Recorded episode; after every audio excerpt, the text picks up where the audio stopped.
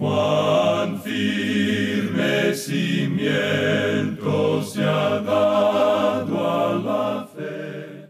A través de la Biblia, un análisis de la Biblia libro por libro que le ayudará a crecer espiritualmente. Estos estudios fueron diseñados por el doctor J. Vernon McGee. Acompáñenos en este fascinante recorrido a través de la Biblia. La palabra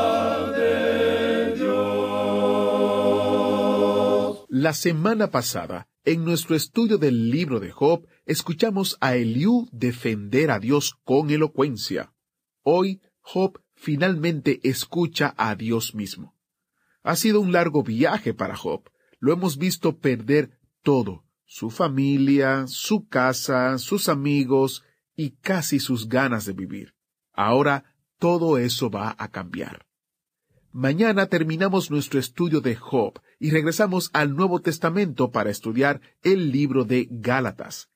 La transición a un nuevo libro siempre es un momento oportuno para invitar a sus amigos y conocidos a acompañarnos. Es fácil compartir el programa en Facebook, Twitter o Instagram, o compartir el podcast en Spotify o Apple Podcast o Google Podcast. Así que le animamos a extender el alcance del estudio de la palabra de Dios compartiendo e invitando a otros. Iniciamos nuestro tiempo en oración. Padre Celestial, te damos gracias porque tú estás dispuesto y disponible a enseñarnos a través de tu palabra tu voluntad a fin de que podamos conocerte. Usa este tiempo para poder conocerte más y más y poder tener intimidad contigo. En el nombre de Jesús oramos. Amén. Ahora le invito a que por favor tome su Biblia o busque su Biblia o encienda su Biblia que iniciamos nuestro recorrido bíblico de hoy con las enseñanzas del Dr. Magui en la voz de nuestro hermano Samuel Montoya. Nos encontramos hoy en el capítulo 36 del libro de Job y aún nos quedan dos capítulos más que forman el discurso de Eliú que hemos estado considerando y luego Dios mismo entrará a tomar parte en esta conversación. Quisiéramos que usted note aquí que nuevamente tomamos este discurso, que es el más largo que se halla en el libro de Job. Eliú, pensamos nosotros, ha llevado el argumento mucho más lejos que ninguno de los otros oradores. Él tenía mayor percepción espiritual que los tres amigos de Job. Y aún así, este no era completo, como podemos ver en este capítulo. En los primeros dos versículos del capítulo 36 leemos, Añadió Eliú y dijo, Espérame un poco y te enseñaré, porque todavía tengo razones en defensa de Dios. Ahora él está defendiendo a Dios, y él tiene, como la mayoría de nosotros, un conocimiento limitado. Estamos tratando aquí de un Dios infinito, y nosotros no tenemos todas las respuestas. Ese es el mismo problema que mucha gente encuentra hoy. Cierta persona dijo en una ocasión, Yo no puedo creer. El pastor le preguntó, ¿Y qué es lo que no puede creer? ¿Cree que el Señor Jesucristo murió en la cruz? ¿Que resucitó? Y contestó, yo creo todo eso. Pues bien, prosiguió el pastor, ¿por qué entonces no puede confiar en Él? Bueno, dijo, hay tanto más, la creación, Jonás, Noé, los milagros y toda esa clase de problemas. Luego añade, usted dice que es a causa de nuestro pecado que nosotros somos incrédulos, y yo quiero ser un creyente. Pues bien, le dijo el pastor, usted está cometiendo un gran pecado y es este. Está dejando que las cosas que no conoce lo desalienten en relación con las cosas que conoce. Y hay muchas personas, amigo oyente, que están haciendo lo mismo. Si usted conoce lo suficiente como para confiar en Cristo, entonces estas cosas pequeñas se normalizarán por sí mismas. Yo estoy en este instante sentado en una silla. Ahora hay muchas cosas relacionadas con esta silla que yo no conozco. Para comenzar, puedo decir que no sé quién la hizo. No conozco ni el nombre de la compañía que la fabricó. No sé mucho acerca de esta silla. No sé qué clase de metal se usó para construirla. Y tampoco la calidad de plástico que la cubre. Verdaderamente no sé mucho de esta silla. Pero, amigo oyente, conozco lo suficiente como para sentarme en ella. Y confío que ha de sostenerme. Ahora, ¿conoce usted que Cristo murió por usted? ¿Que Él volvió a resucitar? Pues bien, entonces confíe en Él como su Salvador, y entonces todas estas cosas de las cuales ahora tiene dudas se arreglarán por sí mismas. Estamos seguros de eso. Y si fuera necesario para mí saber algo más sobre esta silla, yo creo que me podría enterar. pero todo lo que necesito saber es suficiente, y es que yo me puedo sentar en ella. Yo conozco muy poco acerca de los aviones, pero me subo a uno de ellos cuando tengo que viajar y me confío al avión. Y eso es todo lo que Dios le pide que usted haga cuando confíe en Cristo. Y muchos de nosotros dejamos que lo que no conocemos nos desaliente en cuanto a lo que ya conocemos. Pues bien, notemos ahora lo que Eliú dice al continuar aquí en el versículo 3, porque es bastante limitado en su conocimiento, como podemos apreciar. Tomaré mi saber desde lejos y atribuiré justicia a mi hacedor. Esto es lo mismo que el apóstol Pablo dijo en una forma diferente un poco más tarde. Pablo hizo la siguiente declaración. ¿Qué pues diremos? ¿Que hay injusticia en Dios? Y la respuesta a esa pregunta es en ninguna manera. Y eso es verdad. Dios es justo en todo lo que hace. Elio está atribuyendo justicia a Dios, pero él también está dejando bien en claro que Dios está tan lejos del hombre que en realidad nosotros no le podemos conocer. Y hay cierto elemento de verdad en esto a propósito. ¿Qué es lo que en la actualidad nos separa de Dios?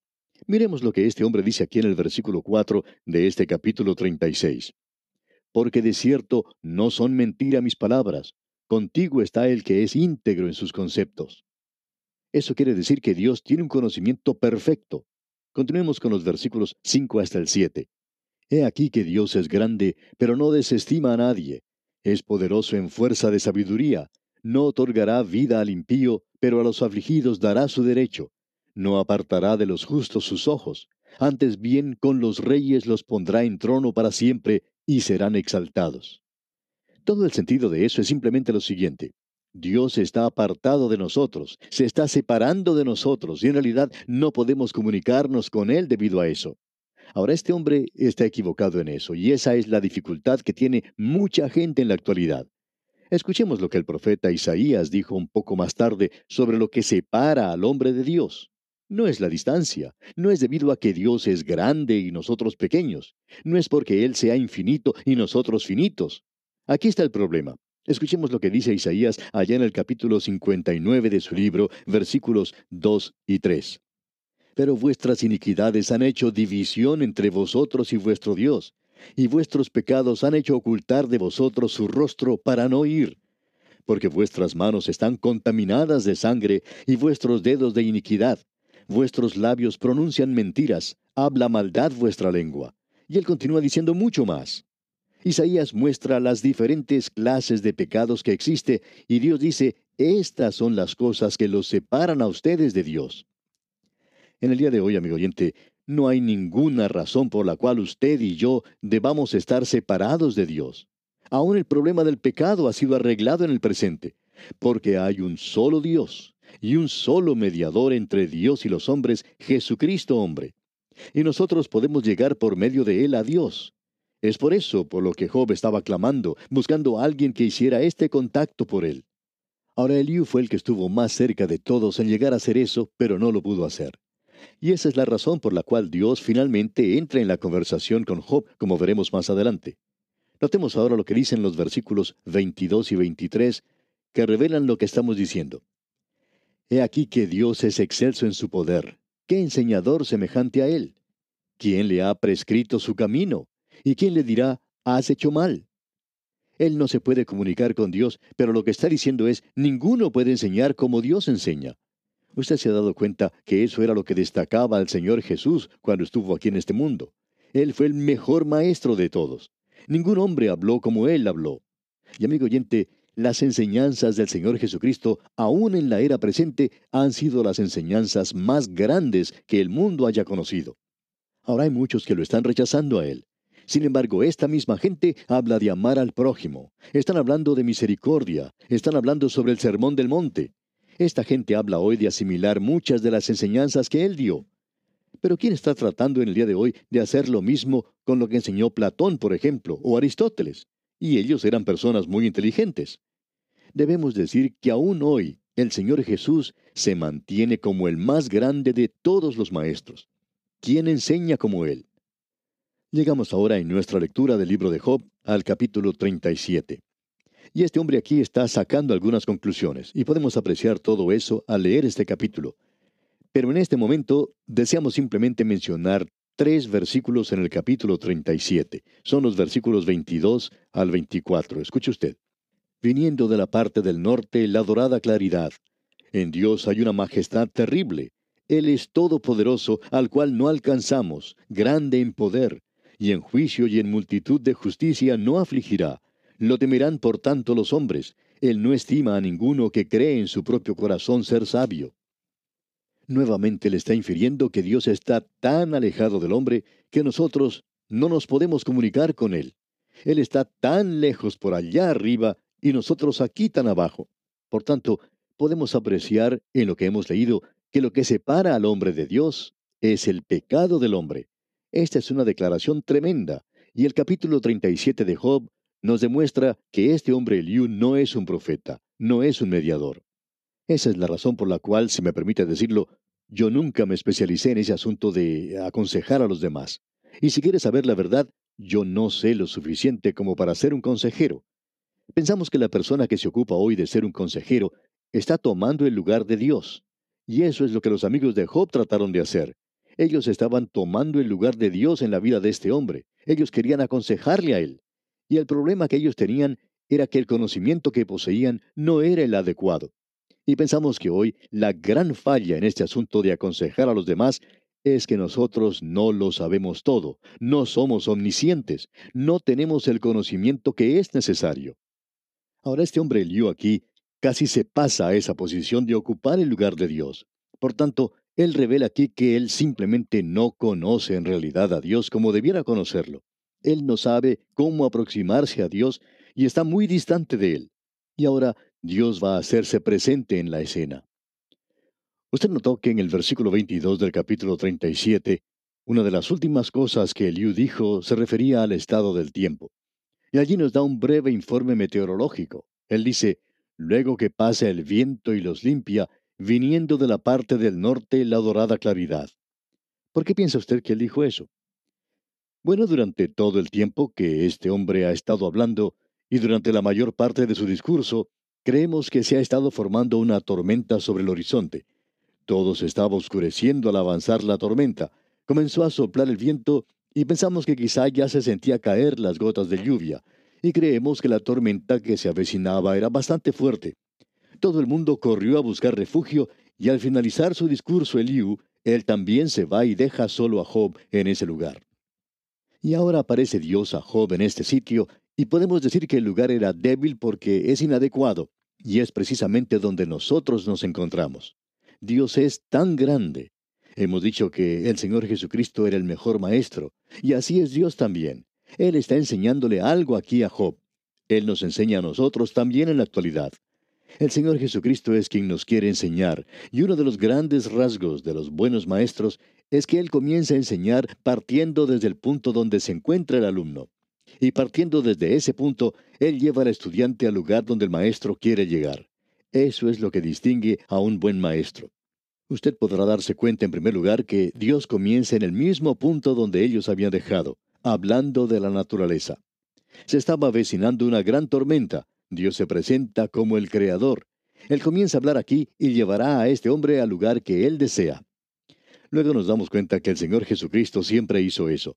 Pensamos en algunas de las parábolas del Señor Jesucristo. Él nunca las inventó. Él simplemente se detenía en algún lugar y desde allí él podía observar a algún sembrador sembrando el trigo. Había muchas montañas en ese país y él podía observar a este hombre sembrando en la distancia. El Señor Jesucristo comenzaba a enseñarles en el lugar donde ellos estaban. Él decía, ¿A qué compararé el reino de Dios? Es semejante a la levadura que una mujer tomó y escondió en tres medidas de harina hasta que todo hubo fermentado. Eso era apreciado y comprendido por cualquiera de los que estaban escuchando. Nuestro Señor comenzaba en donde ellos estaban y los llevaba a donde Él quería que estuviesen. El apóstol Pablo enseñaba de la misma manera. Esa es la razón por la cual muchas personas han malentendido el capítulo 14 de su primera epístola a los Corintios, donde Pablo habla sobre el don de lenguas. Pablo estaba comenzando a hablar allí en el lugar donde ellos se encontraban. Ellos se habían desviado en eso y ahora Pablo los está guiando a un lugar mucho más elevado para que pudieran llegar al lugar donde deberían estar. Él está manifestando el cuerpo de Cristo. Y de la misma manera usted puede encontrar a través de toda la palabra de Dios que aquí tenemos la enseñanza más grande de todas. Él siempre comienza en el lugar donde la gente se encuentra. El autor de estos estudios bíblicos, el doctor J. Vernon McGee, contaba que cuando él acostumbraba visitar diferentes pueblos y ciudades para dictar conferencias en esos lugares, dos o tres días antes de comenzar una serie de mensajes, él compraba el periódico del pueblo y así podía enterarse de cuáles eran las cosas de interés local.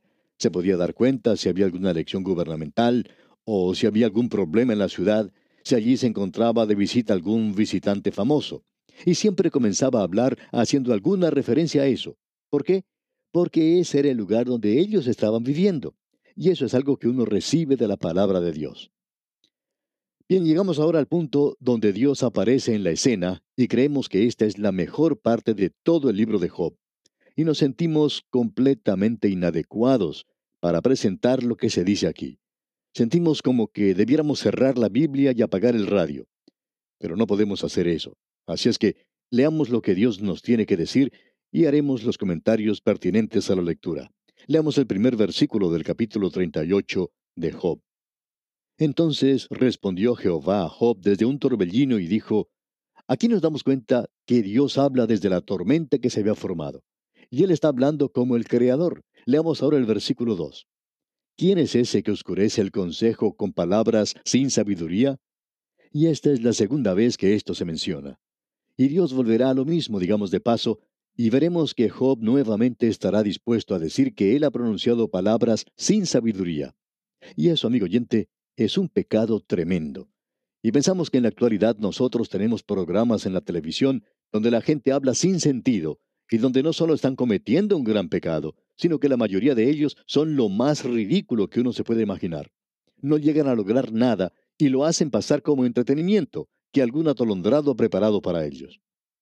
Debemos repetir aquí lo que Dios dice. ¿Quién es ese que oscurece el consejo con palabras sin sabiduría? Es como sacar un grupo de palabras de un diccionario y hallamos que hay gente que hace eso. Un hombre dijo que a él le gustaba leer el diccionario porque las historias son tan cortas allí. Pues bien, mucha gente simplemente saca unas cuantas palabras y tratan de utilizarlas. Si tienen sentido o no lo tienen, no es de mucha importancia para ellos, pero están usando palabras grandotas. Ahora, en el versículo 3 de este capítulo 38 dice, Ahora ciñe como varón tus lomos, yo te preguntaré y tú me contestarás. Y ahora comienza con la creación, y aquí tenemos un versículo que bien vale la pena colocar en la cubierta de cualquier libro de geología, pero por supuesto no nos permiten hacer eso. Nos gustaría colocarlo en cualquier libro, ya sea escrito por un creyente o no, no hay ninguna diferencia en quién lo haga, pero que lo coloquen en los libros de geología. Escuche lo que dice este versículo 4. ¿Dónde estabas tú cuando yo fundaba la tierra? Házmelo saber si tienes inteligencia. Podemos preguntar, ¿dónde estaba usted, amigo oyente? Y esa es una buena pregunta. ¿Qué es lo que mantiene a este universo en el espacio? Y este mundo no está fijo en un solo lugar. Lo sorprendente es que usted y yo nos encontramos en este pequeño mundo que probablemente es tan inestable como lo más inestable que puede existir. Nos preguntamos cuando observamos este mundo, este globo terráqueo, y vemos que no hay nada debajo, ¿qué es lo que lo mantiene allí? En lo que se refiere al universo, uno no sabe cuál es la parte de arriba o cuál es la de abajo. ¿Por qué no comienza a dirigirse hacia alguna dirección? ¿Por qué está girando nada más de un lado para el otro? ¿Y qué es lo que lo mantiene girando en su lugar? Aparentemente lo ha estado haciendo por millones de años. La pregunta es, ¿dónde estabas tú cuando yo fundaba la tierra? En cierta ocasión un predicador estuvo visitando la zona norte del estado de Arizona en los Estados Unidos y junto con un geólogo fueron a recorrer cierta zona serrana y todo ese lugar estaba cubierto de arena. Y el predicador no podía comprender cómo la arena se había amontonado en ese lugar. El geólogo quitó un poco de arena de cierto lugar y debajo de ella se encontraba el tronco de un árbol petrificado. Y el predicador le preguntó de dónde venía eso. El geólogo respondió, del estado de California. El pastor volvió a preguntar quién lo había traído a Arizona, a lo cual el geólogo contestó, bueno, flotó hasta este lugar. Ahora, si usted puede observar el desierto de Arizona, pues no puede imaginarse que en ese lugar hubiera habido agua alguna vez que hasta allí hubiera flotado el tronco de un árbol, pero según el geólogo, eso fue lo que ocurrió. Ese tronco había flotado desde California y allí estaba delante de ellos un tronco petrificado. El predicador preguntó al geólogo cuándo había sucedido eso, y éste contestó, pienso que hace unos 250 mil años, y lo decía como si él hubiera estado allí cuando llegó ese tronco.